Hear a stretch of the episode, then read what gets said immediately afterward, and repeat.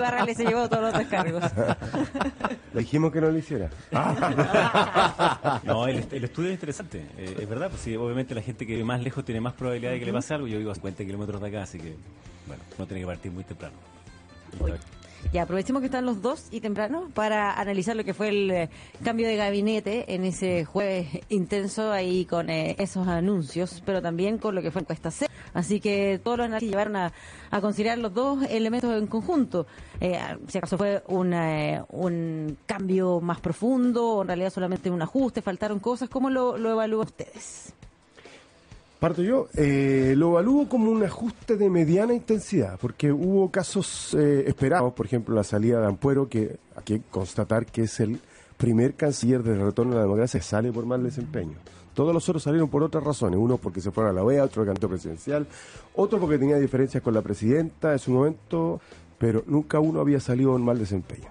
yo creo que ese es un dato revelador de algo que era más o menos evidente. No seamos injustos con Roberto Ampuero que al final fue designado ahí para hacer lo que hizo, que era secundar las del presidente de la República.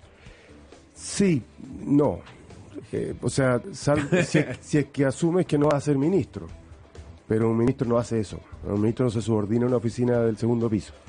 A eso mejor renuncia. Hay una dignidad del cargo que está asociada, porque al final el que responde, el que tiene responsabilidad política, no es el asesor que está en la moneda, sino que el canciller. Ya, pero, pero ¿tú crees realmente que Apuero le dijo, presidente, vaya a Cúcuta?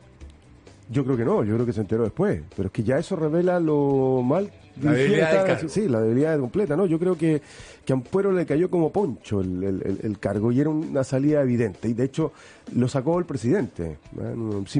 ojo que este gabinete fue sin, sin petición de cambio de gabinete por parte de la oposición, como muchas veces ocurre. Algunos de su propia coalición lo pidieron, pero el que tomó las decisiones fue él. Lo mismo en el caso del ministro Santelice, que dio una entrevista que es de antología, para marcarla, ¿no? Porque eh, no sé, yo siempre pensaba que uno cuando se va la moneda, después, después de ser ministro, se va callado y tranquilo y agradeciendo la oportunidad de haber estado ahí, aunque sea 10 días, porque ser ministro de Estado no es algo que, eh, que primero uno decida y segundo todos puedan. Después, eh, una señal económica débil porque lo que hace es rescatar de la, del fracaso en desarrollo social a, Alfredo Mono y ponerlo en obras públicas eh, con una agenda que supuestamente pretende redinamizar la economía. Hay un, muy buen artículo hoy día que habla de lo tarde que llega ese impulso, creo Sebastián Edwards lo decía ayer en una larga entrevista también en, en algún la tercera creo que fue.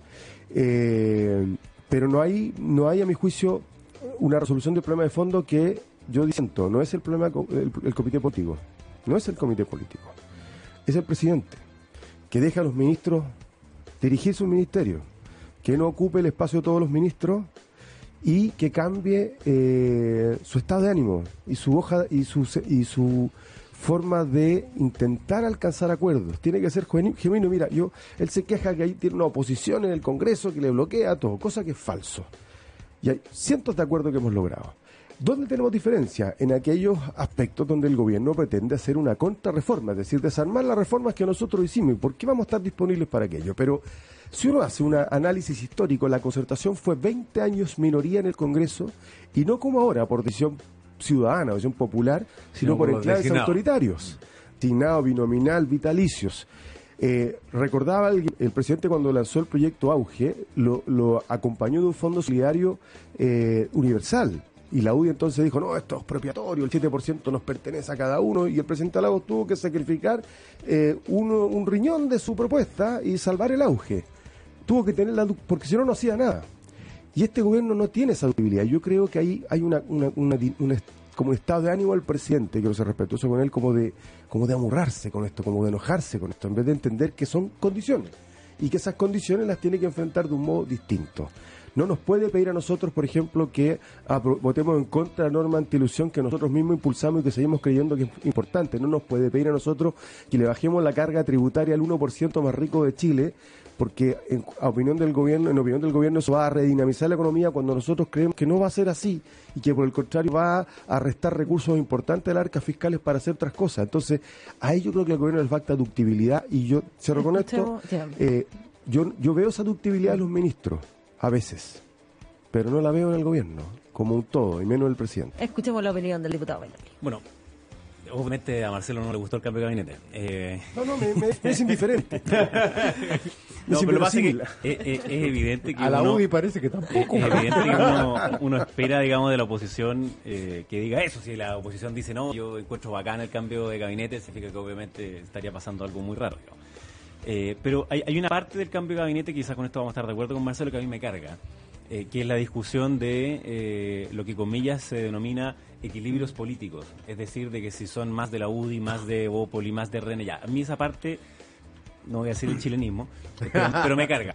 Eh, y me carga porque lo que uno tiene que hacer es evaluar a cada uno de los ministros en cuanto a la labor que desempeña, en cuanto a cómo generan nuevas condiciones, ya sea dentro del Parlamento o de eh, opinión pública, que permite que haya una mejor gestión del gobierno en su cuenta.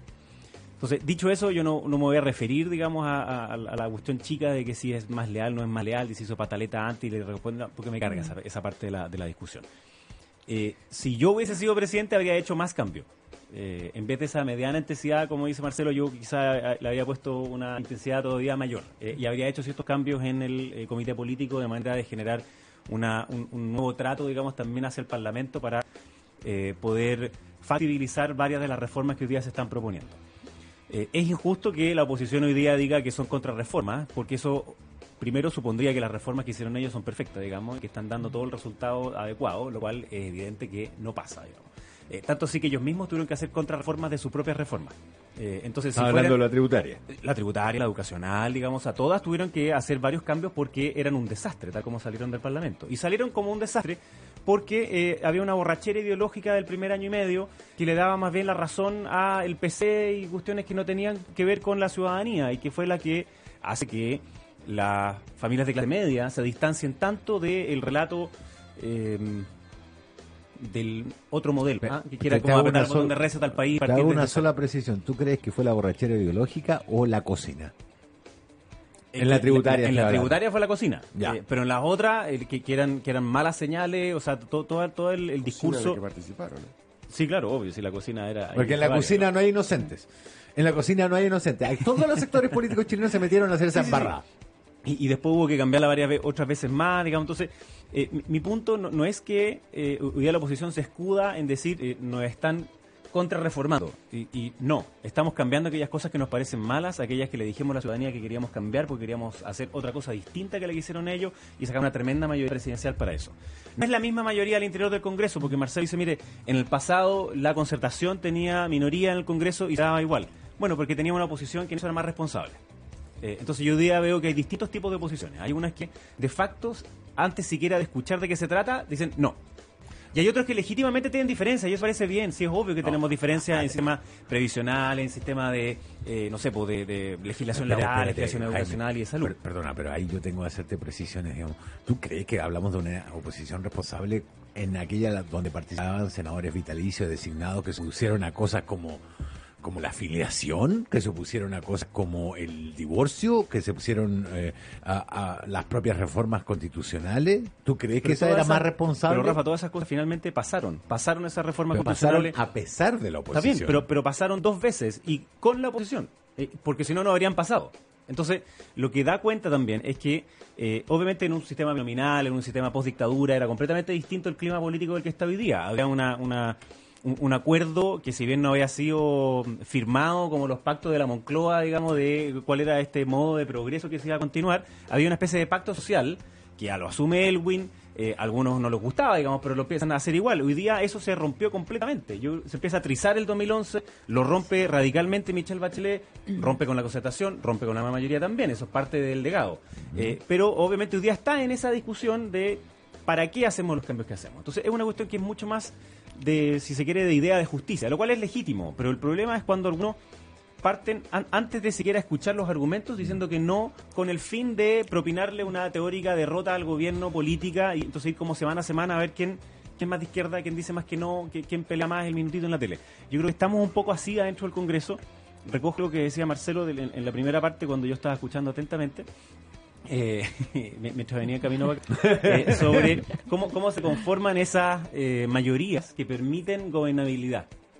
Eh, y, y probablemente se podrían hacer esos cambios eh, de, de- un régimen presidencial a uno semipresidencial, eh, porque es raro esto de tener una amplia mayoría en la presidencial, pero no tener mayoría dentro del Congreso y aprobar algunas cuestiones que son demasiado sensatas, como por ejemplo el Estatuto Laboral de los Jóvenes, eh, que permite trabajar y estudiar al mismo tiempo sin perder la gratuidad, eh, con contrato de trabajo, con los derechos laborales, que mm. fue aprobado por seis votos la primera vez, simplemente porque se peleaban entre ellos quién era más de izquierda. Entonces, ese tipo de cosas al final son, son las que son un poquito pencas y yo esperaría que tuviéramos una mejor política en adelante. Oye, mira, a ver, yo, yo siempre he considerado a Jaime un tipo serio, entonces voy a tratar con él una conversación dura.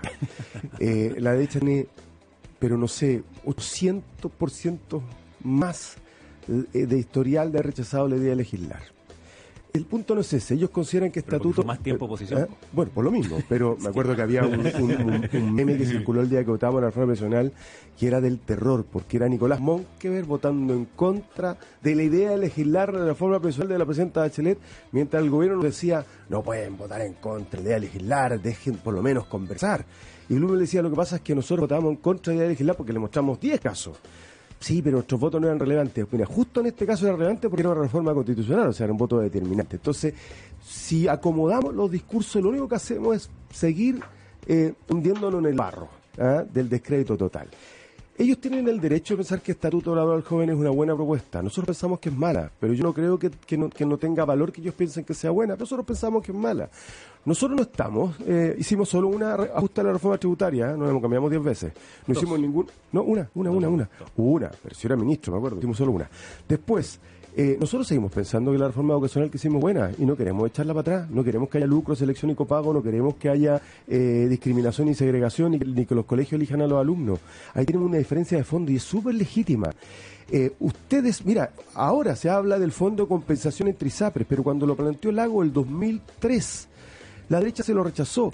Ahora todos están escandalizados porque 3.200 millones de dólares se van a pagar las pensiones de 160.000 uniformados, pero cuando la presidenta Bachelet era ministra de Defensa en el año 2003, están en las declaraciones de Ulloa, diputado UDI, de eh, Coloma, eh, de todos los parlamentarios de la UDI diciendo es un mal momento, se quiere dañar a las Fuerzas Armadas, eh, y resulta que todos se dan cuenta, porque se acuerdan que había este truco, ¿no? el truco de...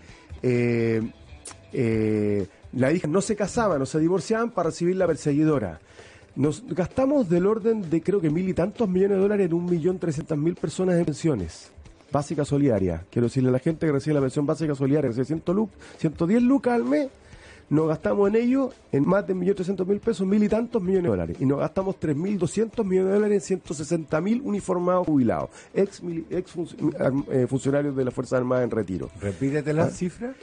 1.300 millones de personas eh, son, un gasto de mil y tantos millones de dólares. 160.000 jubilados de la Fuerza Armada de Carabineros reciben 3.200 millones de dólares. Y ahora, claro, el gobierno dice, sí, estamos dispuestos. Nosotros vivimos 20, años del ejercicio de un veto que tenía como único fundamento los enclaves autoritarios, designados de vitalicio. Por eso la reforma del Tribunal Constitucional y la del 2005 llegó a lo que fue y no más allá, etcétera, etcétera. Pero yo digo, hagamos un punto de inflexión. Hagamos un punto de inflexión porque eh, no nos puede convencer eh, ni Jaime ni nadie, los más sensatos de la derecha, de que votemos a favor de la norma anti-elusión de eliminarla. No nos pueden convencer porque no creemos que eh, bajarle los impuestos al 1% más rico va a ser una inyección de, de, de, energía a la economía. No va a ocurrir. El año pasado, con reformas de la presidenta Bachelet, crecimos y este año le echan la culpa a las reformas de nuevo. Diputado, sí. Pero tampoco nos pueden convencer ustedes, pues, Marcelo, de que la reforma que ustedes hicieron iba a juntar 8.400 millones de dólares cuando no juntó ni 6.000. No tampoco pueden decir de que sus reformas iban a generar más inversión, más empleo, más no sé cuánto, cuando generó justo lo contrario. Cuando bajó la inversión, cuando caímos por debajo del crecimiento del mundo. Entonces, yo, preferiría que, en vez de, decir, mire, nosotros solamente tenemos la razón, nuestras reformas fueron súper buenas y las de ustedes son súper malas, al menos démonos el beneficio de la duda, de ver la evidencia. Yo, yo esperaría que nosotros tuviéramos obviamente la discusión de a dónde queremos ir, pero también en base a la evidencia. Cuando la evidencia te muestra cuestiones que son justo lo contrario de lo que alguien quiere, entonces uno tiene que flexibilizarse. En la reforma a educación, eh, ahora que también mencionaste... algo? Sí, al tiro, pero, pero espérate, que, mencionaste Seguirre, eh, varias cosas que ahí se aprobaron que ya no tienen vuelta atrás. Eh, y está bien que no tengan vuelta atrás. Eh, el, el sistema centralizado de postulación tiene ciertos avances que a mí me parecen que son legítimos por ejemplo, de que tú no le vayas a pedir a los cabros que están en segundo básico un test que en el fondo no lo está midiendo él, está midiendo su familia. Así es. Ese tipo de cuestiones son súper razonables, pero al mismo tiempo dejaste fuera, porque teóricamente estaba abierto, qué es lo que pasaba con los liceos de excelencia. Entonces, ese tipo de cosas me parece legítima que uno pueda discutirla, o que uno quiera priorizar dentro de ese mismo sistema centralizado a los hermanos no sanguíneos, ¿ah? que tienen apellidos distintos pero vienen al mismo lugar. Ah, no, bueno, eso sí. está bien, pues, entonces, Bueno, se- pero- entonces pero se pueden son ajustes en el margen. Son ajustes en el margen. Yo a eso estoy súper disponible. A mí me ocurrió con, con- con mi hija no sanguínea. ¿ah? Que me decía, no, es que no puede entrar a este colegio porque no hija. Y ya, la peleé y Claro, no entró. es hermana. No hermana. Pero, estoy en es- pero son ajustes en el margen. Ahora, yo te propongo una cosa. Hagamos un, ra- un raconto de cuántas veces la derecha votó la idea de legislar desde 1990 hasta la fecha versus la nueva mayoría, la consulta de nueva mayoría. Y eh, si la derecha asume la culpa, yo en lo personal voto siempre a favor. Pero, ya, pero, pero- ponle, pero- pon- ponle una coma al lado. pero vamos al punto- Ponle una coma al lado. Tenemos que ir a una ¿Cuándo- canción. Sí. ¿Cuándo? ¿Cuándo? votó queremos, queremos. contra cuándo imposibilitó que efectivamente se llevara adelante la pero- eh, legislación? Porque Hoy hay una tengo, parte que tengo dos preguntas, ¿la puedes responder bien breve para Sí. que no me reten? El porcentaje de evaluación eh, positivo que tiene Marcela Cubillo en la Ah, encuesta. yo me Se- iba a referir al porcentaje de no, evaluación pero positiva que es por, por Michelle de Bachelet. educación, que aparece Michelle Bachelet. Oye, pero sí es sí, muy importante. Joaquín Lavín, Michelle Bachelet, eh, Osandón y me parece que después viene Marcela Cubillos. Ba- Bachelet, ¿para qué sirve? Porque el No. presidente yo soy bacheletista. Marcela Cubillo la cuarta. Marcela Cubillo, Sí. eh, Pero tiene que ser yo breve porque creo- Paula yo- Barrales me va a porque- retar Porque yo porque creo, yo creo Una que canción. ella eh, encabeza una agenda populista y conecta en esta era de las emociones con esta idea de que yo voy a elegir mi colegio cuando en realidad sabemos que no es así. Que el colegio te va a elegir a ti. Y era una pregunta de Jaime. Eh, ¿Sobre reaccionó la UDI entonces con esta actitud de decir que el- había desequilibrio, que nos castigaron con el cambio de gabinete, etcétera? Espérate, lo primero yo creo que tiene una agenda de sentido común, por eso es que sintoniza con las reglas medias, si no cualquiera que esté en esa misma aprobación significa que tiene una agenda populista, entre ellos acaba de decir Michelle Bachelet. Y en la segunda, a mí me parece que... eh, No te atrevas. y en la segunda me parece que el- el- la, la disputa se da por el eje equivocado, o sea, si el eje es nos castigaron porque tenemos uno menos, eh, está equivocado. Si la disputa es eh, no me gusta el cambio porque no permite hacer más rápido los ca- las transformaciones sociales que nosotros queremos y otro, está bien, pero pero yo veo que, y obviamente tengo una diferencia con- evidente, digamos, con la directiva que está más bien preocupada de los cargos que de, lo que pasa al Qué interior de los eso, cargos. ¿eh? Muy bien. Ya, la canción. Cliché, Eh, tengo una diferencia. Sí, pero pero- no Oye, se lo nunca. La, la la semana pasada eh, celebró una fecha muy importante, eh, que eh, es una fotografía también muy icónica, que es la de del tanque, eh, que en la plaza de Tiananmen fue que después de la protesta donde se asesinaron a miles, eh, producto de que no defendían la ideología comunista que en ese momento se quería instalar a la fuerza. Y también conocido que la expresidenta Bachelet va a ir a Venezuela. Eh, y por lo mismo es que puede al menos resonar en nosotros, ojalá, esta canción, eh, que es también muy icónica y que tiene eh, de Pink Floyd, de un tremendo disco, eh, se llama A Great Day for Freedom.